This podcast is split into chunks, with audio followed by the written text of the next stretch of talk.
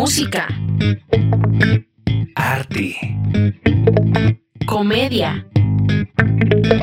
Anécdotas. Todas las historias detrás de los artistas aquí. En 30 minutos en el backstage.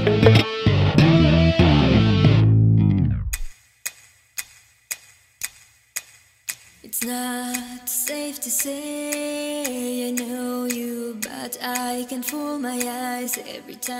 Hey, ¿Qué tal amigos y amigas? Bienvenidos a 30 minutos en el backstage. Los saluda Alejo Quiroga y en el día de hoy también nos acompaña Julián Moreno. Juli, ¿cómo vas?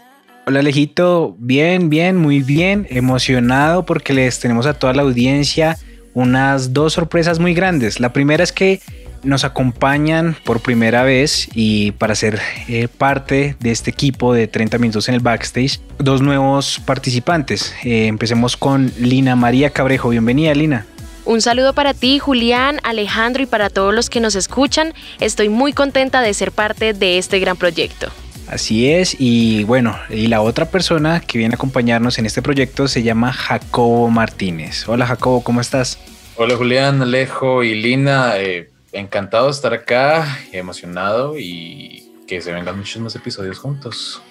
Bueno, Lina nos va a contar la segunda sorpresa que tenemos para este episodio. Hablamos de nuestra invitada. ¿Qué nos tienes para nosotros, Lina? Bueno, Julián, y para todos nuestros oyentes en esta oportunidad, vamos a estar 30 minutos en el backstage de Alicia Gómez, o más conocida como Ali Stone, productora musical, multiinstrumentista, cantante, compositora y DJ colombiana. Ali, bienvenida a 30 minutos en el backstage. Hola Lina y bueno, aquí todos, muchas gracias por tenerme invitada en 30 minutos en el backstage. Eh, yo feliz de estar compartiendo con ustedes, así sea pues desde Los Ángeles, que ya por Zoom se puede todo. Ali, queremos conocer qué pasa detrás de lo que es la artista. Entonces, iniciemos hablando sobre tu trayectoria musical, cómo inicias, cómo te enamoras de la música.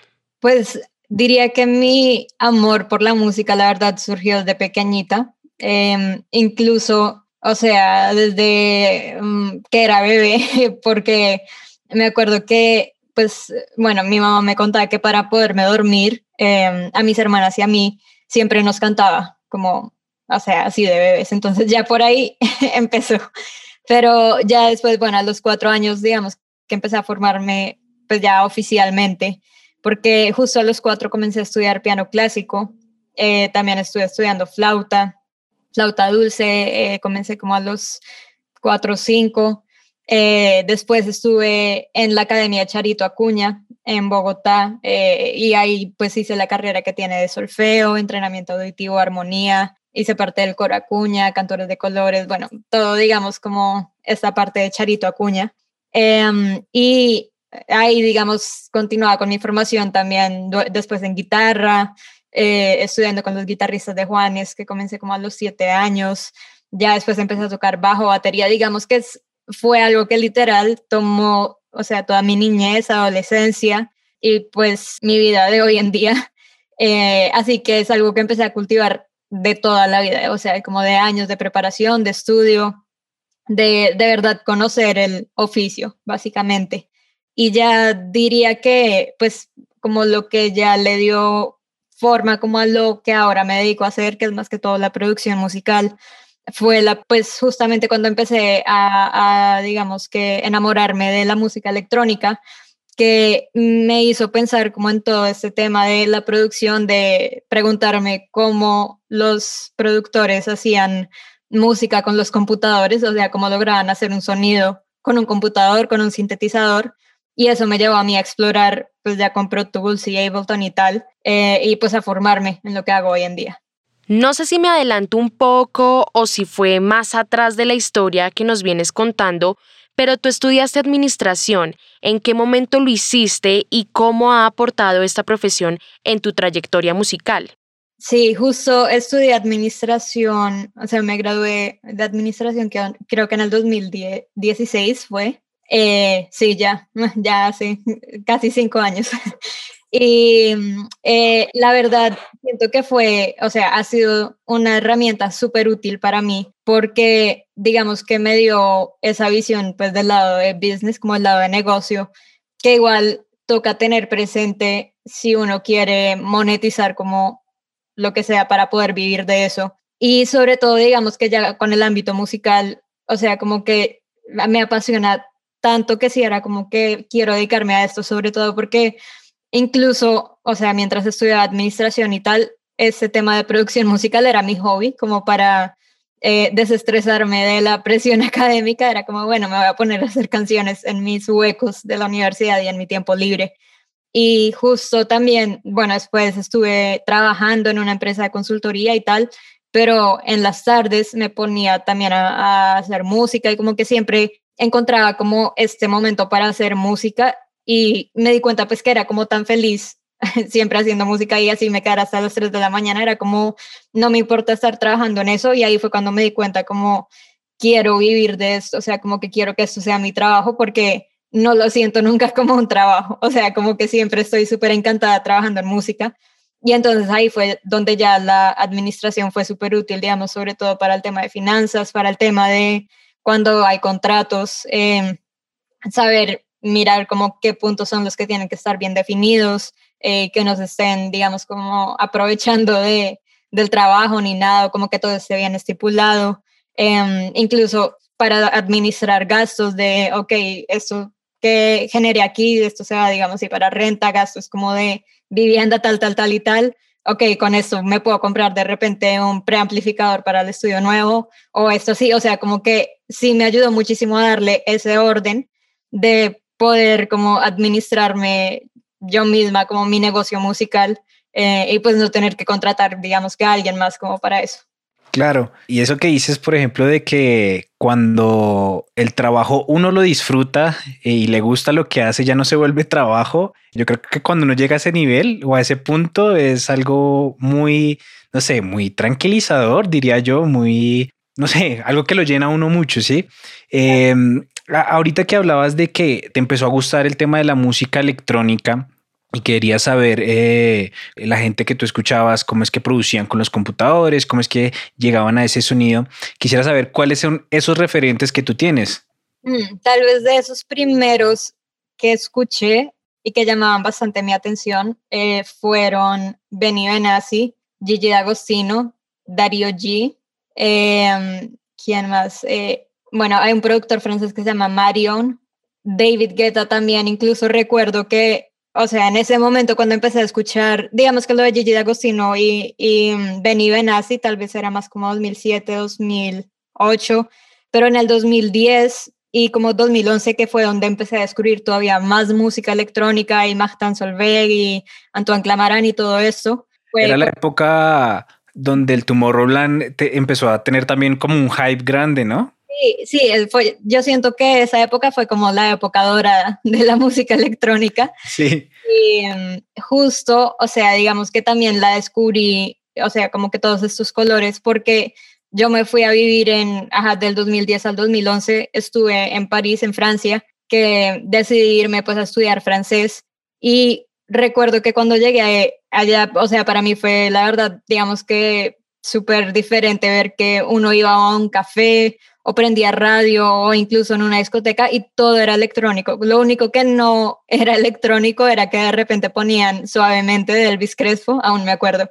y mm, Gasolina de Daddy Yankee. Eran las únicas dos canciones que era como, bueno, esto no es electrónica, pero el resto, todo electrónica y ahí fue, digamos, cuando me di cuenta como, wow, hay tantos subgéneros, porque yo tenía como, como que antes de irme pensaba como, ah, la, la electrónica solo como un sonido y ahí me di cuenta como no, hay todo tipo y que techno, deep house, French house, electro, o sea, todo. Y estos eh, DJs que te contaba, justo sí recuerdo como, como escuchar de repente los sonidos como de los basslines, de los synths, digamos con David Guetta, el sonido del, o sea, de que sería el sidechain compression, que es como que se comprime el sonido cuando entra el kick en ese momento, cuando lo oía, yo no pensaba eso, pero sí se me hacía súper interesante, como, ay, ¿será que están moviendo el volumen de los sintetizadores? Porque yo pensaba, ¿cómo, cómo harán esto?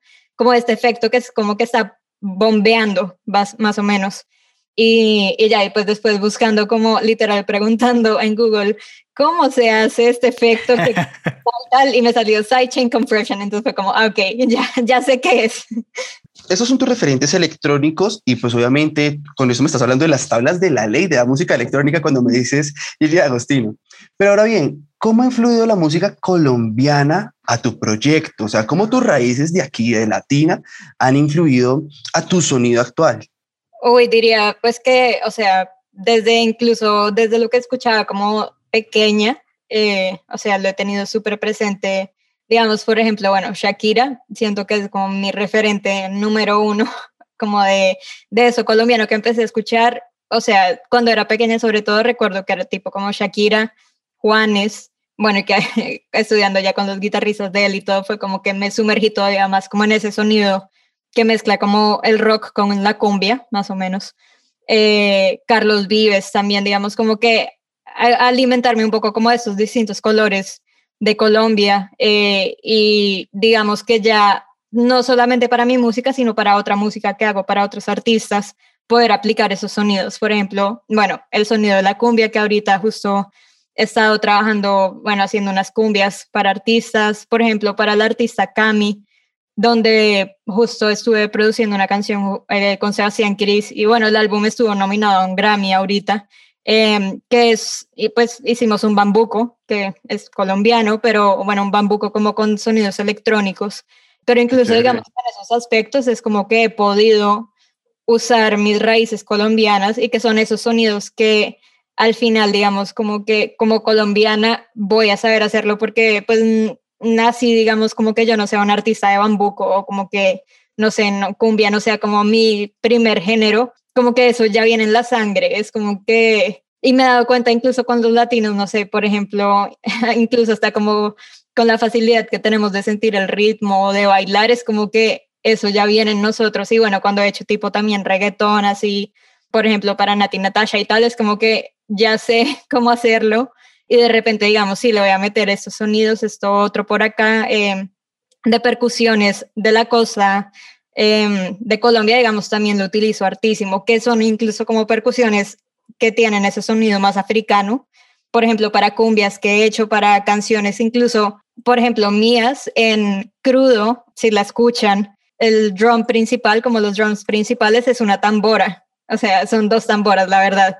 Pero que es como, ahí está, sola, pues que obviamente como con procesos y digamos que filtros y tal, pero pues es la percusión principal de esa canción, solo que ya está como repensada, digamos que en una onda más experimental, como pues lo que decía, como con electrónica y procesamiento y así, pero es como que en estos pequeños detalles donde es como así, ah, ahí está, ahí está Colombia presente. Ok, qué chévere. Bueno, aprovechando ya que lo mencionas, ¿cómo ha sido el tema del trabajo con Cami, por ejemplo?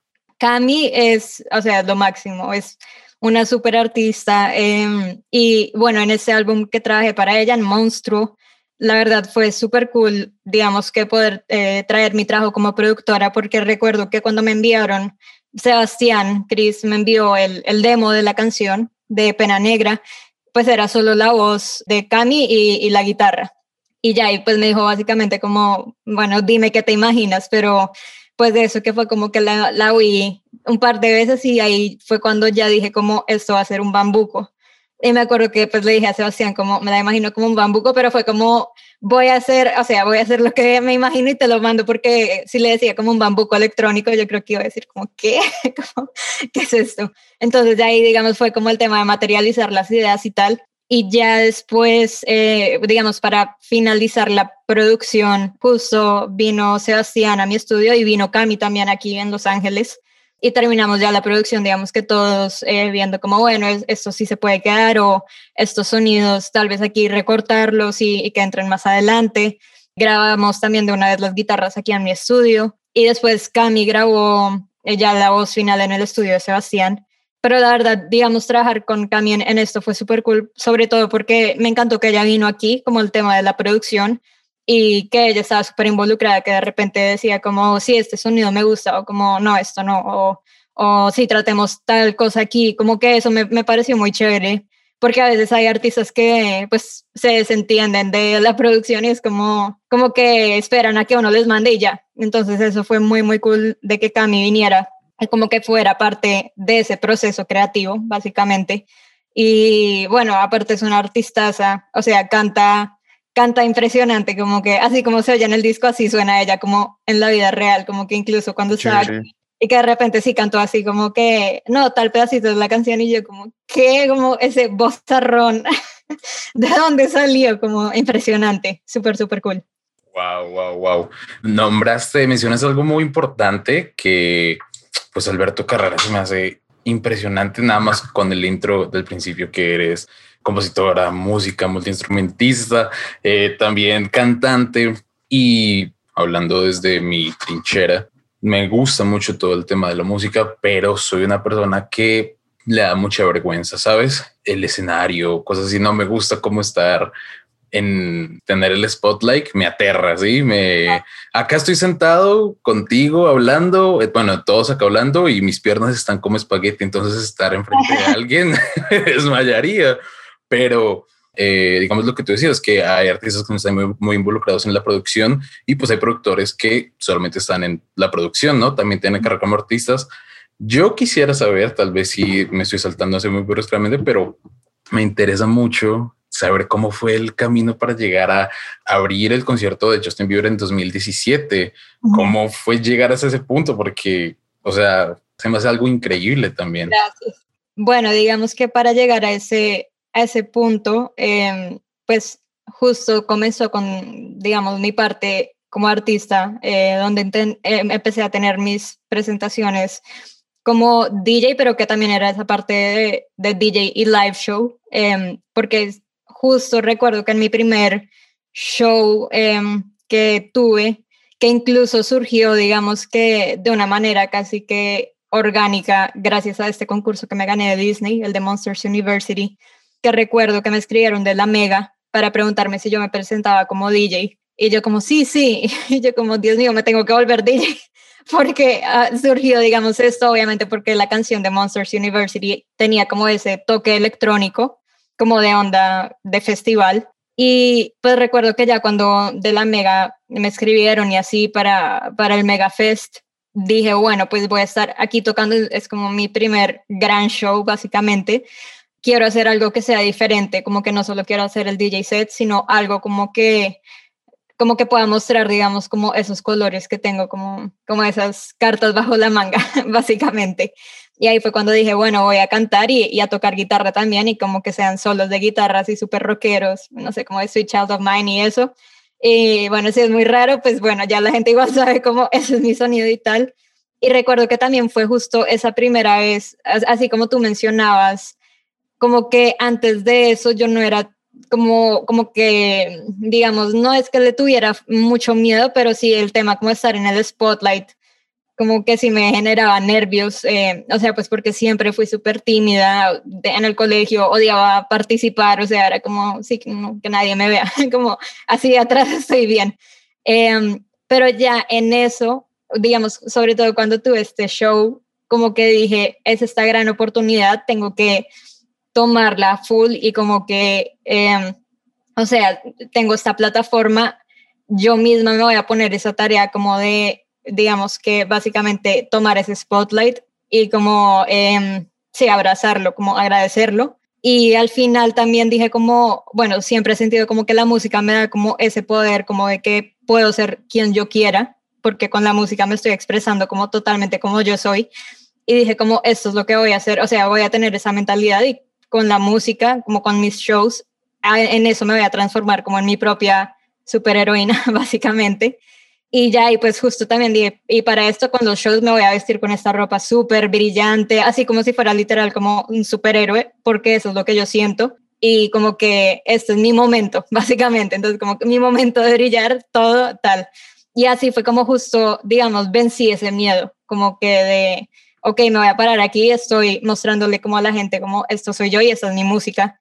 Y justamente, digamos, esto de mezclar así canciones de guitarra, rockeras y que cantar y después también empecé a, tocar batería en mis shows en vivo y así. A la gente le parecía súper chévere porque era como ah, la niña orquesta, básicamente, como que está tocando todo. Y justo, digamos, como que esto empezó a servirme pues para esos shows porque era como también entretenido de ver. Y pues ya en el 2017, como principios del 2017, fue cuando me llamaron para preguntarme primero si estaba disponible como en tales fechas de abril, pero nunca me dijeron como de, o sea, ¿para qué? Solo como estás disponible como de tal a tal, sí o no, entonces sí, ok, listo, y ya, y colgaron. Y después volvieron a llamar y, me avisaron como que Justin quería que yo abriera el, el Purpose Tour.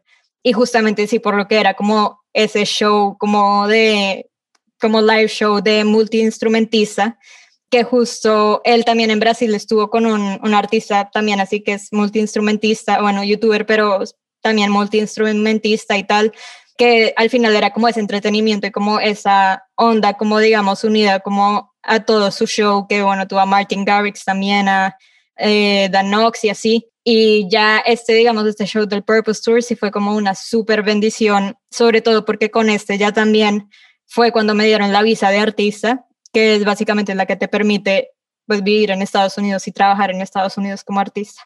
Bueno, Ali, ya has nombrado y contado un poco acerca de tu trayectoria y podemos notar que la mayor interacción que has tenido durante todo tu proceso es con hombres.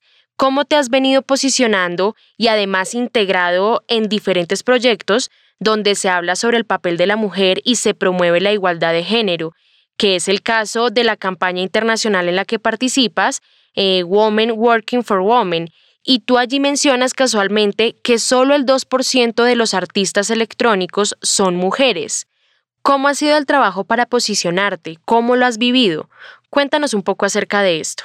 Sí, es, digamos que esta, esta como inequidad, o sea, sí, la, la comencé a ver incluso desde que comencé mi carrera, básicamente en el 2013 y que fue justo cuando empecé a trabajar con esa campaña, con, con Women Working for Women, o sea, así desde, desde el 2013, o sea, ya desde, desde hace ocho años llevo con, con esa campaña porque sí se me hacía súper como loco, o sea, antes de, antes de entrar, digamos, como que al, al, mundo, uno no, como que por lo menos yo no me daba cuenta como de esa inequidad hasta que la viví, básicamente.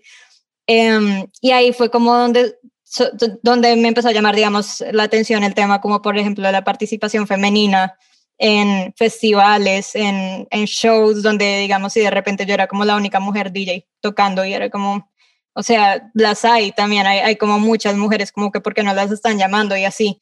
Y pues ya después, o, o sea, posteriormente en el tema de la producción, de la composición también, de, de la ingeniería incluso, donde pues sí, en la producción es como que el 2.1 de productoras, eh, en ingeniería creo que el 3%, en composición creo que son como el 15%, pero igual pues uno ve como que la participación femenina pues es más baja. Y o sea, ha sido, digamos, la verdad súper positivo ver que en, pues, en los años recientes han surgido iniciativas como She's the Music, eh, como EQL y así que son justamente como para dar esa plataforma a las mujeres como esta visibilidad.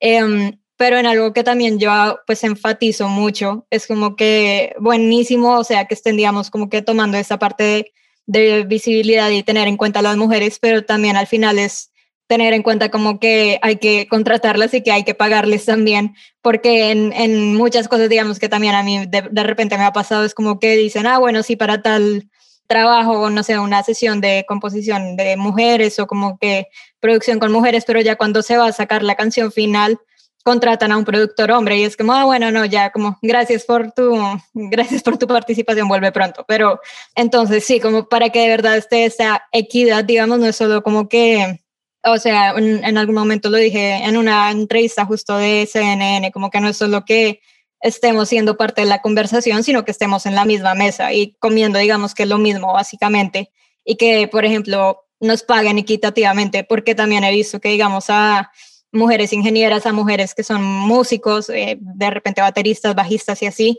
les pagan menos.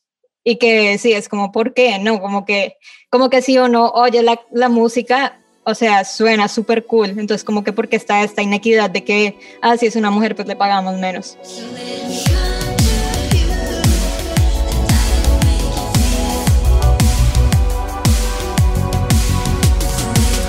Bueno, queridos oyentes, desafortunadamente el tiempo nos pisa los talones, pero ¿qué te parece, Ali, si continuamos esta conversación en el siguiente episodio? De una, de una, sí, que salga, continuará.